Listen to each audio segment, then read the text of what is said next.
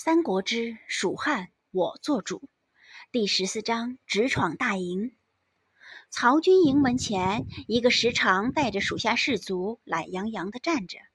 时常是地地道道的樊城人，从军十年，先给刘表卖命，后来给曹操卖命。现在他已经习惯了为曹操卖命的日子，知道南方什么刘表、刘备、孙权都是他们的敌人。身为军中的老油子，他还知道曹公正在北方卖力的消灭袁绍的那些个儿子，暂且没有南下的意思。也就是说，这几年都会很安稳。所以，不管是他还是他手下的士卒，都有些懒洋洋的。老哥，先前进去的那辆马车上的人是谁呀？看着真是好气度。时常手下的一名武常闲着无聊，想起了先前进去的那辆马车以及车上的贵人，好奇的凑过来问道：“我怎么知道那是谁呀？”时常撇了撇嘴，回答道，顿了顿，又道：“不过那人来的时候，我们将军亲自迎接，来头肯定不小。”先前来的那人，他也是清清楚楚的看见了的。说一声好气度，那是不假，在时常这辈子见过的人中，算得上是顶顶好的。但是，那关他们这些小人物什么事儿？看时常的神色变化，五常不由自主的停下了话语，没有再好奇的发问：“咦，有马蹄声，戒备！”时常忽然发出了一声惊疑声，神色微微凝重。他身边的士卒，包括那名武常，立刻脸色紧绷，看向南方，表现出了曹军的训练有素。但随即，时常的面色缓了缓，却是听出了来人只是一计，应该没什么大碍。当远方出现了来人的身影后，时常的面色彻底的平静了下来，恢复了先前懒洋洋的气息。一匹还算健壮的战马，马上坐着一个看似十五六岁的少年。虽然腰悬佩剑，但是其威胁力实在是太弱。时常有点不拿来人当回事，看着似乎是哪家的公子哥独自逃出来游玩的，不必介意。时常回头对着士卒们懒洋洋的道了一声，士卒们的神色也是彻底的缓了过来。有一个士卒甚至笑着道。这公子出行只有一个人，也不怕被人拐带去。是啊，要知道现在的世道可是很艰难的，作奸犯科、打家劫舍的可是满地都是。另一个人深以为然的点了点头，看向刘峰的眼神有些怜悯。在他看来，刘峰基本上也就是被绑票或者是被抢劫的下场了。年少无知吧。对于四周的议论声，时常只用了一个“年少无知”做了总结。但是前方的那个少年显然没有像他们想象一样沿着大路一直往北，而是拐了个小弯，来到了他们的营门前。看着这个少年勒紧了马缰，停在了不远处。这少年自然就是道别了张飞，独自前来的刘峰。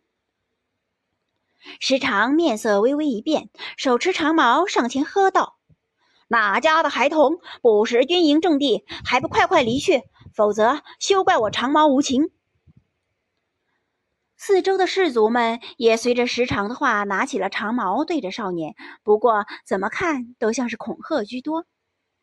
刘峰丝毫不为所动，微微一笑，抱拳道：“我自然知道是军营重地，不容儿戏。”说着，少年郑重道。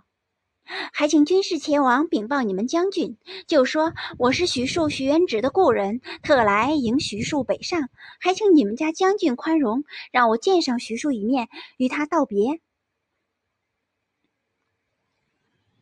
刘峰虽然年纪十五六岁的模样，但是一番谈吐却丝毫没有十五六岁的模样，反而老气横秋，自有气度。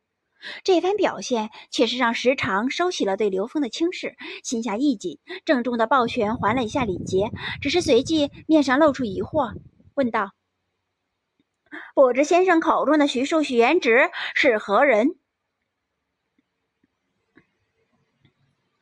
刘峰倒是有些意外，这人居然不认识徐庶。按道理，徐庶在前些日子可是打败了曹军大将曹仁，而得以名扬天下的人物。心下意外了一下。刘峰想了想，跟这人解释徐庶是谁太麻烦了，于是回答道：“在不久前，应该有一辆马车经过此地，马车上的先生仪表堂堂，气度非凡。我说的就是此人了。”时常闻言，心下道了一声：“原来如此。”想起先前来人的那气度、那仪表，再看看眼前这个年纪十五六，但是自称是那人的故人，不敢怠慢，弯腰行礼道：“请先生稍后片刻，我这就前去禀报。”说着，时常吩咐了身后的五常几句话，立刻起身进了营地。四周的士卒见刘封与时常对答如流，在军营重地前没有露出一丝胆怯，也是一扫先前的轻视，谨慎地收起了对着刘封的长矛，静静等待着时常回来。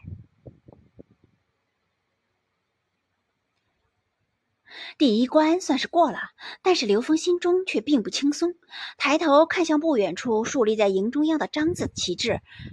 心下祈祷着这个姓张的将军不要太精明，让这件事情在天之劫。很快，那个进去禀报的时常出来了。